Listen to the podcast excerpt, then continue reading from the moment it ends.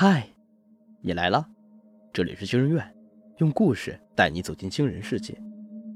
本节目由惊人院、布尔声音工坊联合出品，喜马拉雅 FM 独家播出。我是惊人院研究员哈皮。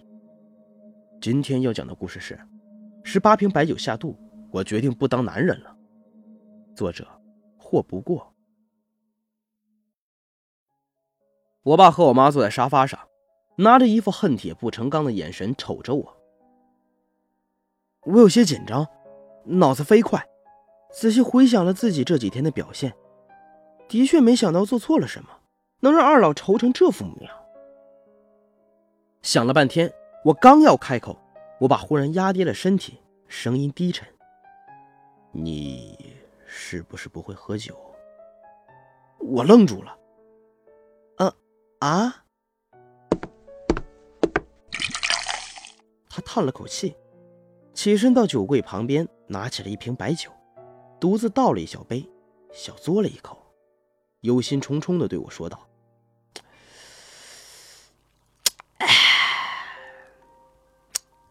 儿子，你这样不行啊！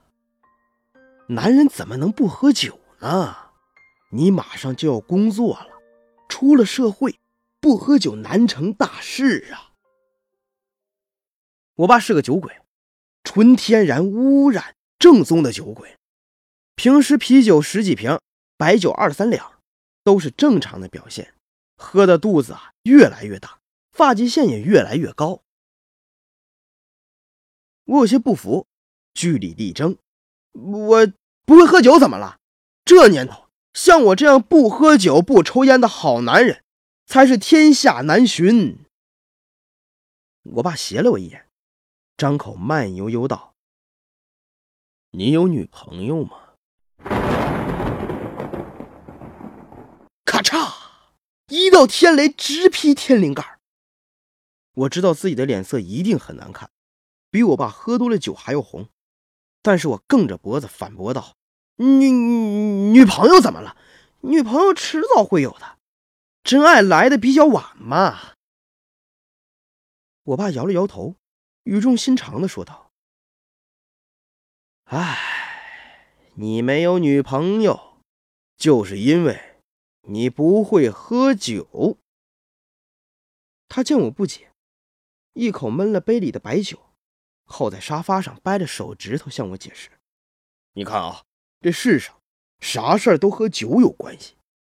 你看啊，这结婚得喝交杯酒吧，办丧事儿得喝白事酒吧，思念时有。”明月几时有？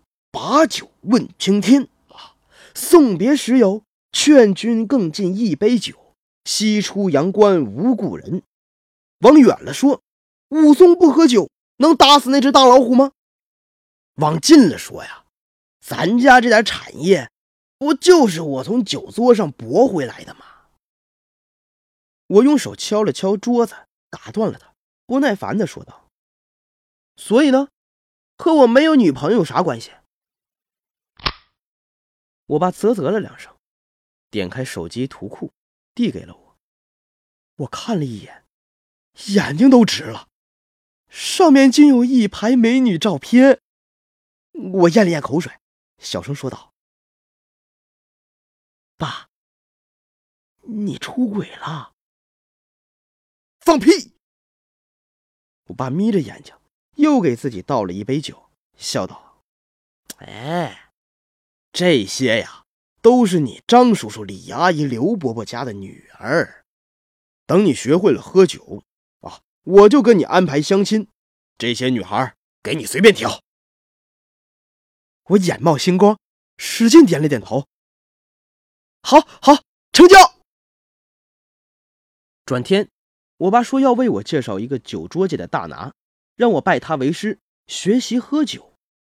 到了地方，我拽了拽身上不合体的西服，倍感无趣的问我爸：“爸，咱都等十几分钟了，怎么还没看到人呢？还是回去吧，我这把年纪还拜师，挺丢人的。”我爸瞪了我一眼，刚要说话，忽然往我身后一瞅，立马站了起来。我回头一看，被惊呆了。身后有一个大腹翩翩的男人，肥头大耳，像是老版《西游记》里的猪八戒。我爸挥了挥手，热情的喊道：“哎，李哥，李哥，这边，这边，这边！”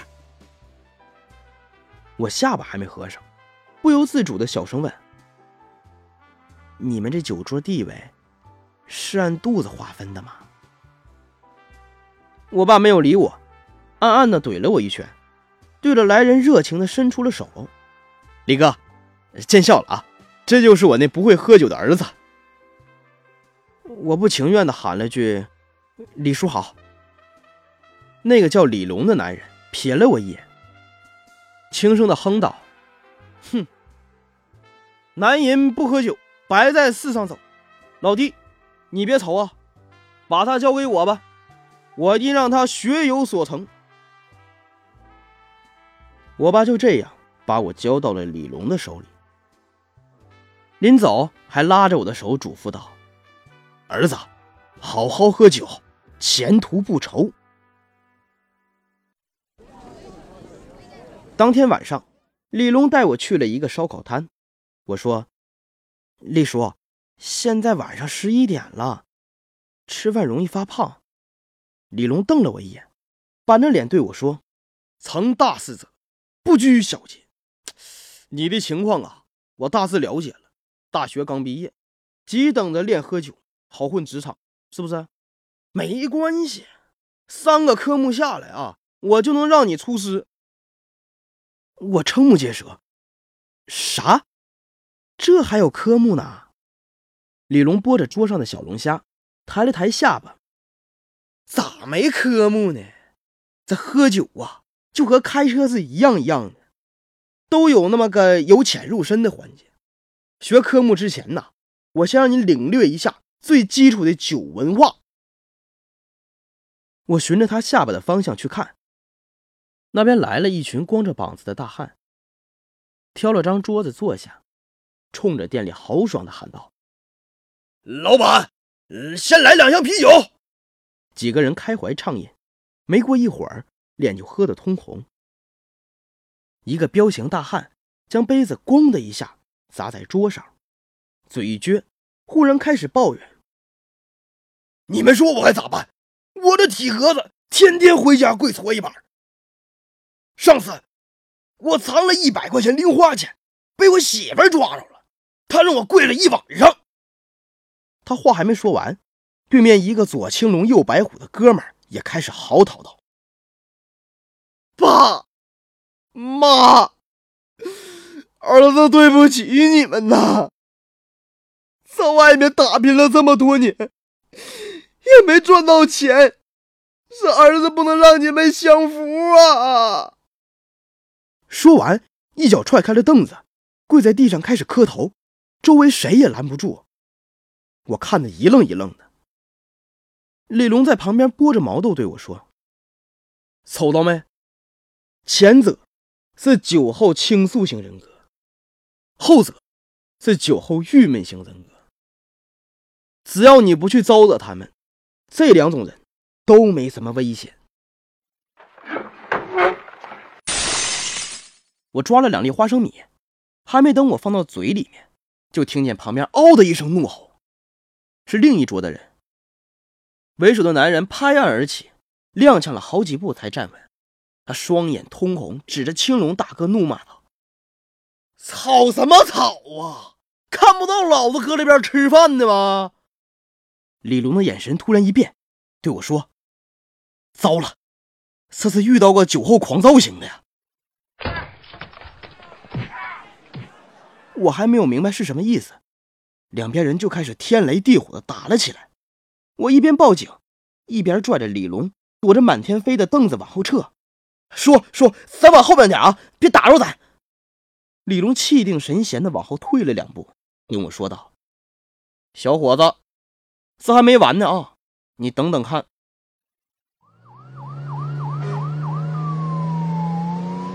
没过几分钟，远处响起了警车的鸣笛声。红眼哥率先反应过来，大喊了一声：“撤！”两边人立刻散开，几个人钻进路边停靠的车里。我愣了一下，连忙跑过去喊道：“呃，开车不喝酒啊，喝酒不开车！你们走都走不利索呢，不能开车。”很可惜，没人理会我。我眼睁睁的看到车辆发动，然后一头扎进路边的小花坛里。几个人七扭八歪的爬下了车，吐的是稀里哗啦呀。由于我是报案人，警察也让我跟着过去做了笔录。出了警察局，我看见李龙十分不顺眼，连带着语气都十分不友善。哼，这就是你说的酒文化？你看看，他们都成什么样子了？喝酒都喝到派出所去了，还真是威风。李龙对我的挑衅丝毫不介意，甚至还扯出了一抹微笑。这是最不入流的喝酒方法啊！暴力、敌意、怨恨，甚至是一系列危险的行为。失去意识后啊，便像是一只跳梁小丑。李龙背着手往前走了两步，肚子上的肉。随着步伐摇晃，他微微侧头。喝酒是人际关系必不可少的项目，不管你怎么逃避，总会遇到非喝不可的场合。但那个时候，你想喝成他们这个样子吗？我连忙摇头，绝不想。李龙满意的笑道：“从明天开始。”你就好好的跟我学习喝酒，我保证让你纵横酒场。第二天，李龙将我带到他家，我一进门吓了一跳，屋里足足摆了两百瓶啤酒。李叔，这是喝酒的基础啊，就是酒量。今天我带你见识一下科目一，干喝。说句实话，酒是真的难喝呀！我刚喝第一瓶就开始捧着马桶呕吐，从天亮喝到天黑，我感觉苦胆都要吐出来了。一连喝了两天，酒量没有练出来，走路却直晃悠。李龙看得痛心疾首，直摇头：“朽木不可雕也呀！以后出门可别说是我徒弟啊！”丢人！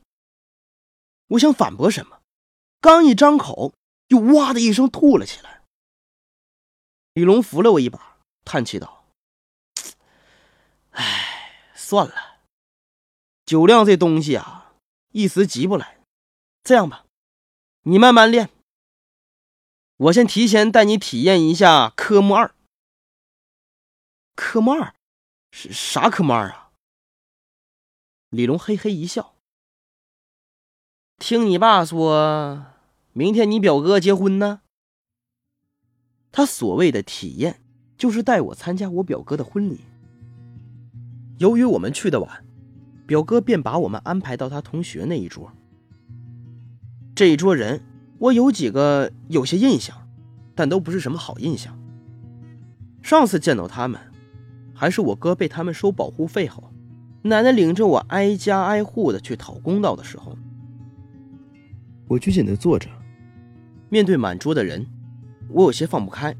反观李龙，他拿着酒杯敬来敬去的，很快和其他人打成了一片。李龙瞥了我一眼，瞧见没？酒是催化剂，不管你认不认识，三杯下肚，大家都是兄弟。我从小到大都没什么朋友，不知道为什么，看着他们说话，我竟然有些羡慕。我强迫自己学着他的样子。给别人敬酒，果然，很快也有人主动的和我说话，我有些开心，觉得酒真是个好东西。由于座位靠后，新人敬酒来的比较晚，表哥表嫂对着全桌敬了一杯，刚要挪步，一个地中海男人忽然拽住了新娘的衣服。地中海声音洪亮：“哎，你这就要走啊？”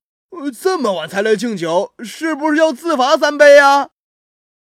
表哥的脸色有些变化，但也哈哈一笑，说道：“行，那我就自罚三杯。”酒还没到嘴边，地中海忽然一把夺了过去。就你自己喝呀，你媳妇儿不喝吗？大喜的日子不能不给面子吧？新娘是挨桌敬酒敬过来的，此刻已经是满面通红，眼泪都在眼眶里打转。李龙小声问：“这家伙和你哥有仇？”我愣了愣，可能吧。李龙啧啧道：“这就是二类酒者。”借着这种场合劝酒，实际上啊，是为了让人下不来台。酒桌上啊，这种事儿多得很。只要掌握其中的道道，害人可谓是易如反掌。看着表哥的脸色是越发越难看，我气不过，刚想站起来，就被李龙摁了回去。现在你站起来直接骂呀，大喜的日子说不过去。你要是说替新人喝呀，相信我，以他的酒量，绝对能把你喝趴下喽。到时候啊，丢脸的还是你。难道就没什么办法了吗？我感到无力。当然有啊，那就是镇住他，让他不敢和你喝。话音刚落，我就见李龙站了起来，他直接拿了一瓶白酒，对着地中海嘿嘿一笑。你看，人家后面还要敬酒呢，想喝呀，我陪你喝。他二话不说，直接对着瓶吹，看得一桌人目瞪口呆。地中海更是一句话也不敢说，安安静静的坐了回去。李龙喝完酒，坐下对我说：“学会了吗？酒品见人品，酒桌上也能学到的东西啊，还有很多呀。”我深感受益。握着他的手，激动道：“师傅，我明白了。